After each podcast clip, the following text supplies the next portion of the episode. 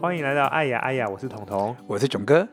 囧哥，过去几个月啊，是那个疫情在台湾最爆发的这个时刻。对啊。然后我们也可以说是感觉是大家感受到离死亡最接近的时刻，大家意识到有可能会死哦，因为真的它是有致死率的嘛，而且它传染性非常的高。嗯。然后你死也不见得是因为疫情而死掉，你一定要囤够足够的物资嘛，对不对？啊。不然的话，你没没吃东西也会有问题啊，会饿死嘛？对，那你要打疫苗啊，嗯，那、啊、你打疫苗也有可能会因为副作用就走了，嗯，那你不打疫苗也可能有问题啊，对不对？啊，对啊，对，所以就是说，哎，打疫苗会死，不打疫苗也会死。有人用特权可以先打得到疫苗，那有的那种平民老百姓可能排很久也不一定打得到，或者是我记得我之前好像看过有一个新闻哦，就是有一些。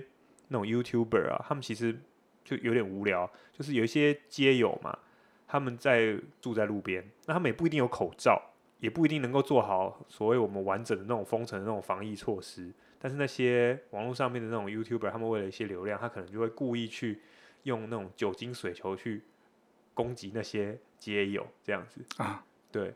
然后他们还理直气壮哦，他说因为呃在在那个现在外面就是要戴口罩啊，啊你怎么没有戴口罩？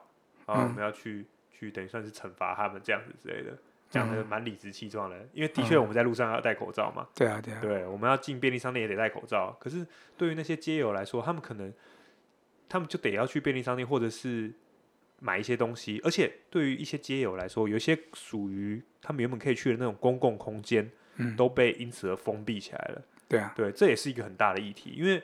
显然，疫情绝对不是他们传进来的嘛。对啊，对，他们原本就只，他们一定没有出国嘛。对啊，对啊，对，所以这些乱象，我觉得总总归来说，跟死亡就有很大的关系。就我们都很怕死嘛，死是一件完全是未知的事情。然后，当然我们也更害怕生病啦，就是那种啊，就是生了病，然后半死不活，然后带给家人或是朋友很大的负担。嗯。对，那时候我就看郑昭旭教授的那个文章在讲啊，嗯，他就说，因为死亡这种未知的事情，大家很怕死，所以基督教就有了所谓永生啊，就会去谈到永生这件事情，佛教就会谈到了生死轮回这种事情啊，转世，对，然后就有很多宗教会试图去解释这件事情，因为你要给一个答案嘛，对不对？对对，你不给答案，我怎么样，我就会对未知的事情很恐怖。哎，事实上我们感情也是有点这种感觉，对不对？因为我们在感情里面的时候，也常常谈到安全感这个问题，也是对于这种感情的这种变动性、未知的这种的那种不确定性，不是很喜欢。感觉好像人就是容易会这样子。对啊，可是也跟感情一样啊。如果他基本上就是很安定、很稳定的时候呢，你又想换呢？对，什么意思？你想换？不是有的人就是觉得很安定的时候，就会想说：“我这辈子就只能跟你吗？”对。当不安定的时候，你就会觉得说很怪怪罪他的安定嘛。嗯。可是当他安定的时候呢，你又觉得说怎么会一成不变呢？对，也会有这种感觉。对啊。那对于死，就是这种死亡的这种议题，在这种疫情的时候被凸显出来，那你有没有什么想法可以跟大家分享？哦、呃，我一直以来从哪一年开始，我不太记得了，十几年前吧。我其实就常常会在有时候夜深人静，有时候个人独处的时候，然后看着自己的手，然后。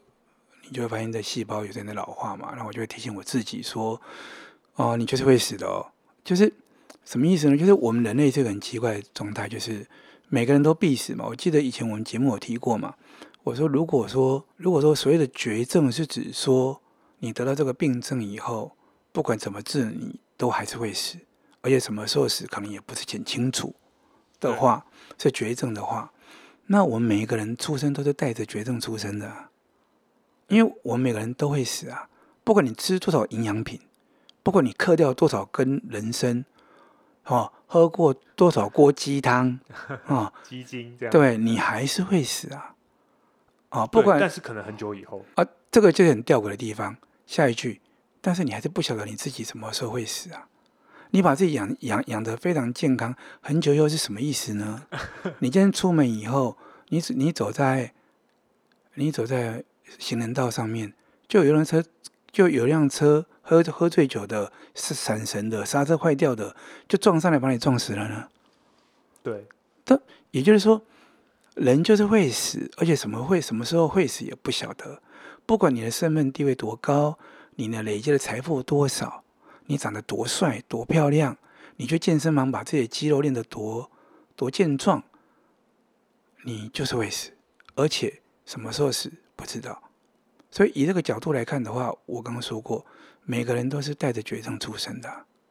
那带着绝症出生以后，所以呢，死的恐惧是什么？就有点像未知的事事情一样而已。譬如说，你没有坐过云霄飞车、傲笑飞鹰，好不好？哈，OK，刘国春的嘛，哈，对，你看着他觉得很很恐怖，对，不，你身体不是看着他，你看不到他，你可能听到人尖叫，你都觉得很恐怖。对那那你会有点恐惧，很正常，因为你未知。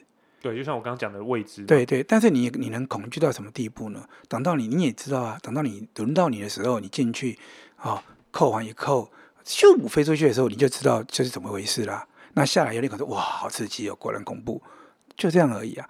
那我当然不是说死亡是这样子，因为死亡这个很特别的东西在说，他每个人都会死，而且我们永远不可能得知死了后会怎么样，因为所谓的死亡就是死了又不会再回来了，对不对？对，那定义就是这样。对对对，按、啊、什么观落阴啊，然后灵媒上身啊，这些我们都，我不是说否认它的存在，而是这些人就是都像你很难有明确的、明确的这样说好了，都有点像那个《灵界的译者》这本书提到的概念，就是那些所谓的灵媒，他们基本上只是翻译的人。啊，你要知道，翻译也有有好有坏。OK，比如说。灵界的人讲，假设真有灵界好，或他感受到某些东西好了，不管是真的有灵界，或者是他残存的东西的电波什么，anyway 不管，反正他他感受到的东西，他的翻译能力会影响到他感他的翻译呀、啊。再来第二，他也仅仅是个翻译呀、啊，他并不是实际上那个那个世界或那个状态的人呐、啊。所以我们其实感知也都是很很不确定性的啦。好、嗯哦，那。到最后都变成，就像刚刚你说的宗教的说法，或者你说这些灵界的说法，它也都只是一种，就像当初我们刚开始讲爱的时候说，它就是个模型嘛。OK，OK，、okay, 所以其实也都不是很清楚的。那我要说的是说，所以我们其实对死亡的可的害怕这件事情哦，嗯，我自己的经历就是，我们之前有没有说过我忘记了，但是我可能上课跟你们讲过，就是我曾经有一次骑车。从竹围要到丹江上课的时候，经过英专路，被一辆小货车，呃，突如其来的右转撞到。撞到了吗？对，那我摩托车就倒地了。对，然后我倒地的时候，那个小货车的轮胎就往我的头开过来。啊，你说他可能还没发现撞到你了，对吧？呃，他转过来，然后我就看到轮胎过来。哦，okay, okay. 然后。那我倒在地上看轮胎过来的时候，那那一瞬间我真的有跑马跑马灯哎。对，如果他真的压上来的话，真的是应该是。而且那那个那我那那一次的感觉，觉得跑马灯速度好快。那、啊、到底是到底你是想到了什么？反正跑马灯一闪而过，细节不太记得，太久以前了。那那时候我最后我只记得我最后问了这几个问题，说，呃，我可以死了吗？那我也记得当下我给自己的回答是应该可以了。那理由是因为我常年都在做我自己觉得最重要的事情，而且我感觉跟学生、跟同事的互动、跟周遭人互动，我觉得很不错。哎，真的，我那一刻，我现在是惊讶了一下，然后跑马灯闪过，然后问我自己说：“我要是我可以死了吗？”我居然不是问我要死了，我是问我可以死了吗？然后，然后结果我给自己回答是：啊，其实可以了。真的，这大概是这什么时什么时间点？你这样觉得？我说那个时候你大概几岁？嗯，十年以上有了，十年以上有了。对，那我的意思是说，那后，后来我自己印证到我所学的部分是有一句话，我觉得一直很有道理，叫做“要善生才能善终”，也就是说，你要好好好好活，你才能够好好死。那当然，这是指心态上的。对，就是说，如果你的生活一直是。我们在用所谓的什么存在主义的说法，就是活得有存在感。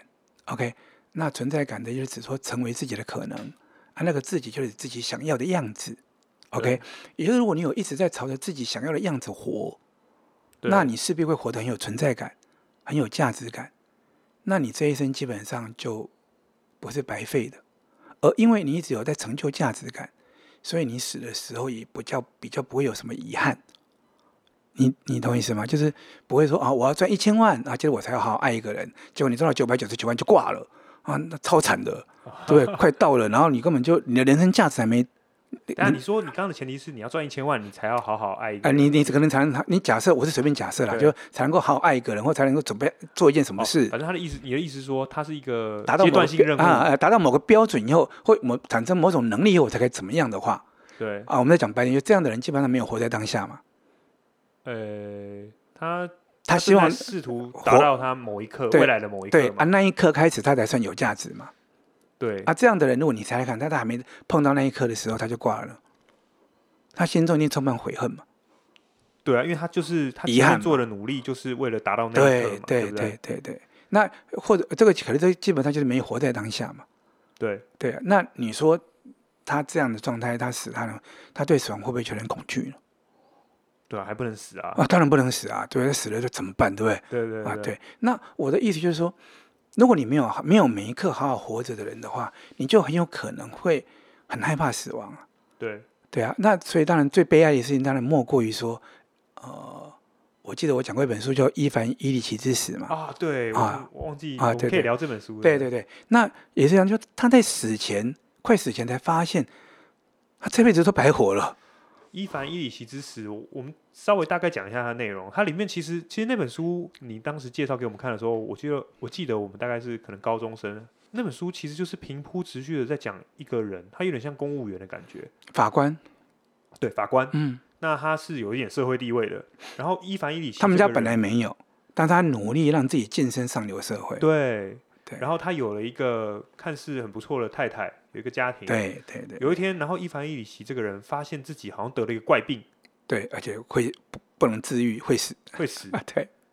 然后从头从那个时候，他开始意识到他自己可能是会死掉的。对。然后他做什么事？他中间当然很多抱怨了，对对，很多很生气的事情。然后他的世界开始崩解。对。然后他开始看到他的亲戚、他的朋友对他的那些平常平常。称赞他的朋友，其实每个人想的应该都是他死了以后，他的位置谁接？然后，然后他平他喜欢打桥牌，他喜欢他喜欢在掌控整个牌局，好像世界都在他掌控当中。对对，那结果发现没有，OK，出现一个不可思议的的病痛。然后他那个那个也要让他进入晋升上流社会的那个老婆，哦，其实并不真的关心他。亲人好像都觉得他很麻烦。对，就是没有人真的 care 他，好像只有一个人，只有个小儿子跟一个仆人，一个保姆，呃，对，仆人，仆人，一个仆人，等于说照顾他的那个人，对对对，这两个人是真心关心他的。对，然后我印象最深刻的是这一本书就这样平铺直叙的写写写写写，写到最后一句话，他说伊凡·伊里奇两腿一伸死了。我们那时候几个同学看到这一句，嗯，就这样，对啊，就这样，他没有特别描述说他有想到了什么。就好像不试图说教，或者说一些啊，我最后感受到了什么？没有，羊腿一伸就死了。对啊，对啊，这本书也是很有意思啊。那那个就死前，他发现他这这一生其实都走错路，白活了。对对，对啊，当然也这呃也没有到这么残忍，因为毕竟他那个小儿子是真心爱他的，毕竟那个仆人是真的能够照顾他的，他的残。他最后的那一段残存的岁月的，对，就是有一些感情的交流。对，所以事实上他还是有提出一些正向的东西。对，而且他照你的说法，至少他在最后一刻的时候，他好像想通了。对，然后他也有也拥有一些有价值的的感情。对，对想哎、欸，想通了自己是白活的，这样算这一刻算不算有活到了？嗯，当然，其实算了，因为当你意识到白活，就表示你已经开始要认真活了。然后下一秒两腿一伸，一凡·一里奇 啊，其实我们说朝闻道，夕死可以嘛，孔子说的嘛。啊，对，因为疫情的关系，提醒到我们跟死亡是非常非常接近的，有点像伊凡·一里奇嘛。他因为生了那个病，知道自己的确有可能会死，不然说实在，我们不会像你那样子觉得说，哎，我们随时都要死。我们大部分都会觉得说，我可能要在。可能要隔几十年哦。两句话嘛，一个是 C.S. 路易斯说的，就是那个《纳尼亚王国》的作者啊，他是牛津大学的哲学、神学、文学的博士 OK，这个非常厉害的人，跟那个魔戒的作者托尔金是好朋友。OK，那这个 C.S. 路易斯他就说过一句话嘛，他说上帝会用苦痛敲醒人们的阴雅世界。这是什么意思？就是说，我们平常生活当中其实是装聋作哑，我们对生活中真正的东西其实是没有感受的。然后有时候苦痛一来的时候，其实就反而会刺激我，让我们想起来。哦，当时呢，我记得他那个，他的说他他他的演讲的时候，他还提到，他说有人会用当时英国的一件悲剧，就一辆卡车冲进军营里面，哦，突然间什么理由不太记得了，反正就冲进去里面撞死了很多人。是恐怖分子的卡车，还是说是啊？不是意外，意外。然后这个时候，就有人们就问说：“上帝这个时候在哪里？”对，问那个 C.S. 路易斯。那 C.S. 路易斯是个神学家嘛？OK，神学博士嘛？哈，他就回说：“上帝有时候就会用苦痛敲醒我们的阴哑世界。”什么意思呢？就一般我们生活当中，很多时候我们其实需要爱的人，我们应该爱的人，我们也都常常会说：“啊，等什么时候再怎样，等什么时候再怎样嘛。”那然后甚至于说，我们在生活当中，我们也常常会把自己的主轴放在一个其实并不是很真正重要的事情上面嘛。那可是等到那是有点像是用一个惯性在过生活。对啊，或者就像你刚刚说的，很多人其实是假装自己不会死亡在活着。也没有假装啊，就是要很久以后了，很久以后才我。我必须要说实话，其实很多人其实就是假装没有，或者根本不想这件事情。这是这或许是人类的一种自我保卫机制啦。嗯、就是我们平常生活中的时候，你在规划事情的时候，你会怎么规划？你会说哦，明天我要去哪里？后天在哪里？你绝对不会说哦，明天要去哪里啊？万一我死了，我 我可以怎样？不会嘛，对不对？对对对，啊，对，OK。那就是我们其实很多规划，经常是假设自己还混合久，尤其是那些争权夺利的人更是如此啊。他们会。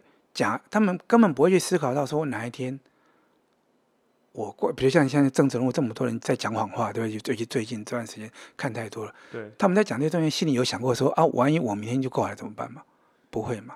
可是，可是如果你也想到说我明天就挂了的话，你现在可能就不会说那么多谎了嘛，因为没有太，那没有太大意义了嘛。就你真的这个权利就没有意义。对对对，因为权利你一挂以后，就像一凡一起一样嘛，他还没死，他的同事来就每个都在觊觎他的位置啦。对，对啊，每个人都在觊觎他的位置啊。对啊，说他还只是生病，对啊，同事就有一点在。对啊，他等在排队了嘛，那说不定还在开始勾心斗角了嘞，对不对，对？OK，对，谁关心你生病了吗？嗯，没有啊。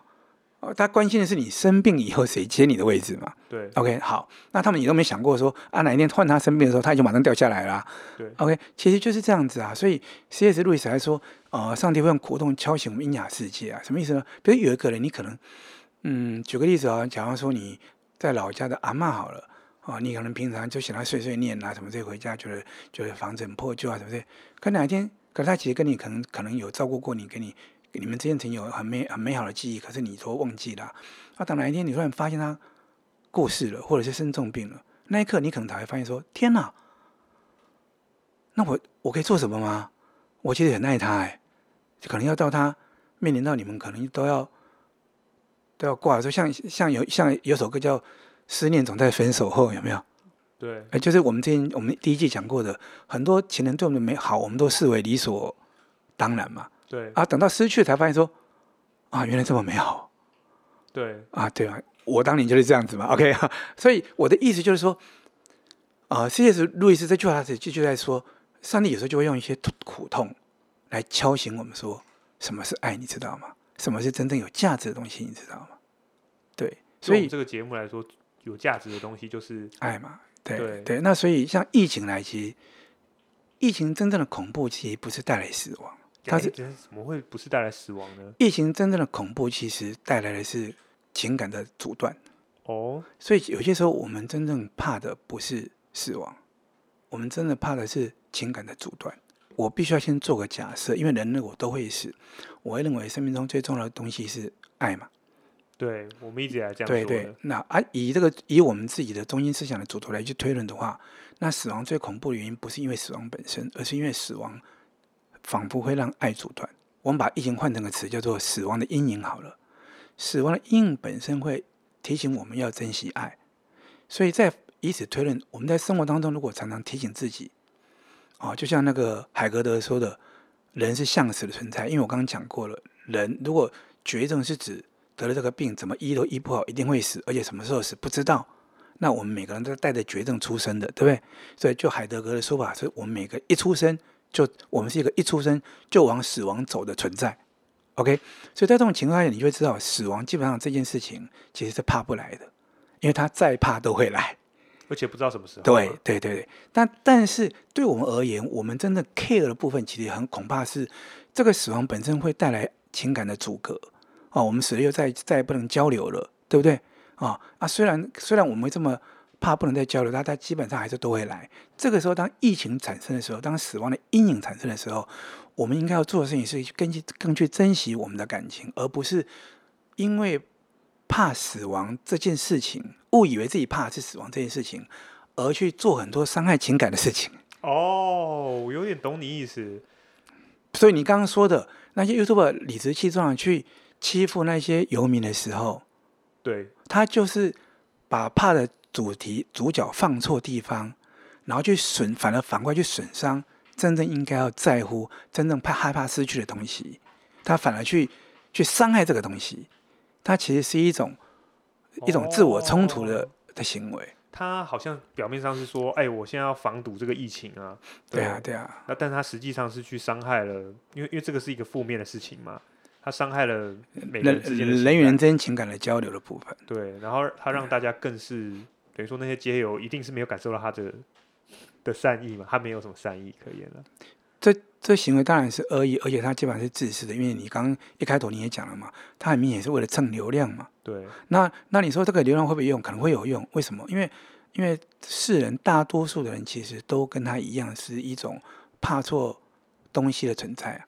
对，那他那是比较极端的状况。那以我们之间来讲的话嘞，对，那我觉得这个很重要，因因我们每个都知道，很多人其实都是在亲人过世以后才这么懊恼后悔的。那你可能还会听到说，早知道我就不怎么样，不怎么样，有没有？对啊、哦，那早知道又有什么用呢？好、那当然它就变成一种生命中一种遗憾嘛。OK，所以我的意思就是说，死亡其实它会提醒我们的生命是有期限的，而且是这个期限是不不一定的，我还是不确定的。可是它同时也会揭示我们什么是生命中真正重要的东西，所以我们是不是就应该在这个啊、有期限、不确定的状态之下，我们要要不要好好的活着？所以我们才会听到一句话，都老生常谈，可是很有价值，叫要活在当下嘛。对，哈、哦，就是我们永远能掌控的只有当下嘛，过去了就过去了，再怎么懊悔也没办法弥补了嘛。然后未来未来你再怎么规划，它也不一定会是像你规划的样子嘛。但是我们可以。在每一刻当下的时候，做一个回到我们之前讲过的，就在有自觉的状态之下，做一个自己喜欢的、确定的一个选择。OK，哦，来展现我们的价值。对，OK，好。那当然，我个人是爱嘛，对，OK。所以我在做什么事情，我都要考虑到说，我这样的行为，我有爱自己吗？我有爱我的想爱的人吗？嗯，OK。那如果都有的话，你每一刻在做这件事情的话，那是不是等到死亡来的时候，你会比较没有遗憾？你不会说啊，谁我还没爱到？啊，谁我还没对他怎么样？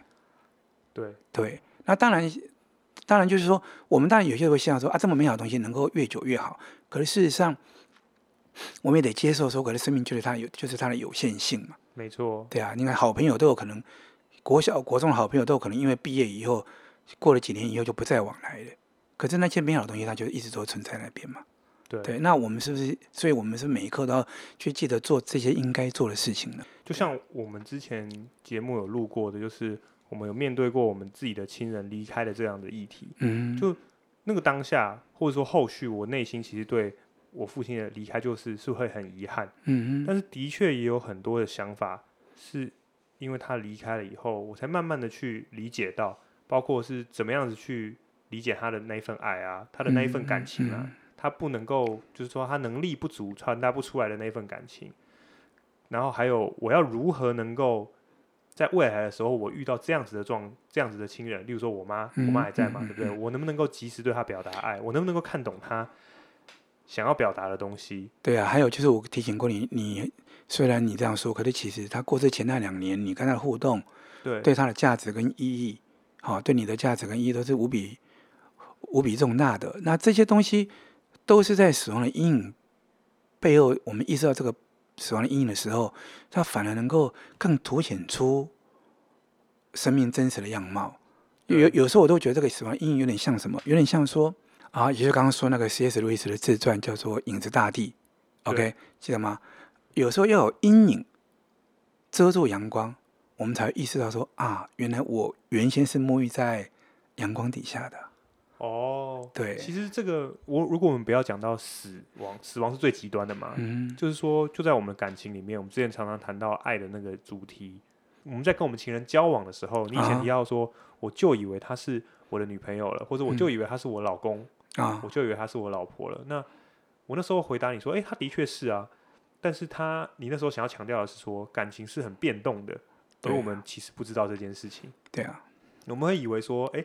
当时你说了我愿意，以后从今天开始，你就是愿意的，签的契约了。对对对，但是既然说它是一个，我觉得这个观念真的很重要，就是我们意识到它是变动的，我们就意识到它有可能会消失的。我们意识到它是会消失的，那我们就会努力的去掌握它，努力的去，去保留它，保留它。当然前提是它真的是很重要的。对，那跟生命也一样嘛，我们必须要意识到生命也是会消失的，你才会去好好的过你的。你的生命嘛，对啊，不然你你之前常常说过，不就是我们在感情生活里面，很多时候就是充满惯性，习烟不察的去，对啊，对啊，呃，反正我回来，我就是我每天就是这样嘛，我每天就是你洗碗，我干嘛这样子，久而久之，哎，你怎么没洗碗？哎，你洗了十年了，你今天都还没洗碗，啊，你还在那边生气，还敢生气啊？这明明就是你的工作，先把碗洗了再来跟我生气，这样子。那可能就哎、欸，我们重点就放错地方了。对，其实我们常常生活中、生活当中常会就这样放错重点。所以我其实甚至于曾经有一个感触过，就是死亡可能是上帝给人们的礼物。如果你长生不老呢？你知道人类会多可怕吗？第一个，人类会比现在会比现在贪婪一千万倍，因为你永远都不会死，你一定要把资源抓住。对，因为现在讲起来，那你一定要都是有用处的，因为你会一直用到。你一定要争，因为你是长生不老的。对，你可以想象这世界会会增加多恐怖。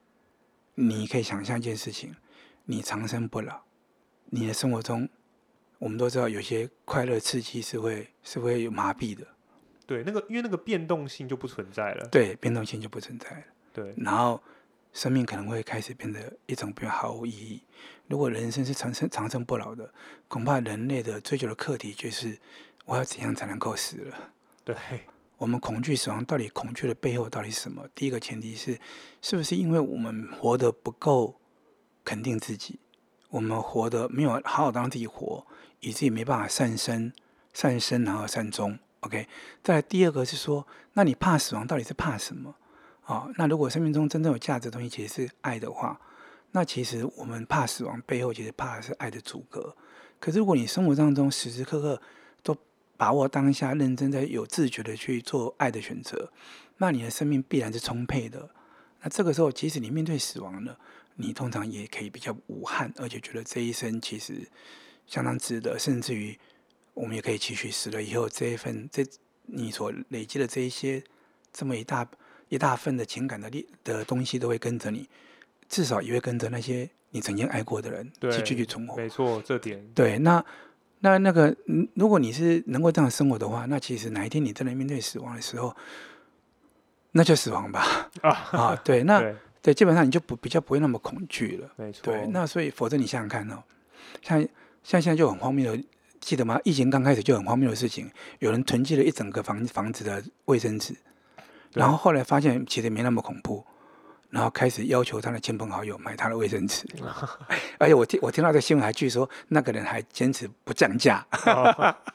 那其实就是其实就是这个样子啊！你囤积那些东西要干嘛的？嗯，那关于这一集聊到关于死亡议题，其实我们聊到了一些东西可以让大家去参考。第一个是我们刚刚讲到伊凡伊里奇之死嘛，啊，托尔斯泰的一本小说，很重要的小说。对，对然后你刚刚提到了。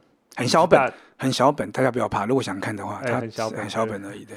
还有你刚刚提到《影子大地》，它是一部电影啊。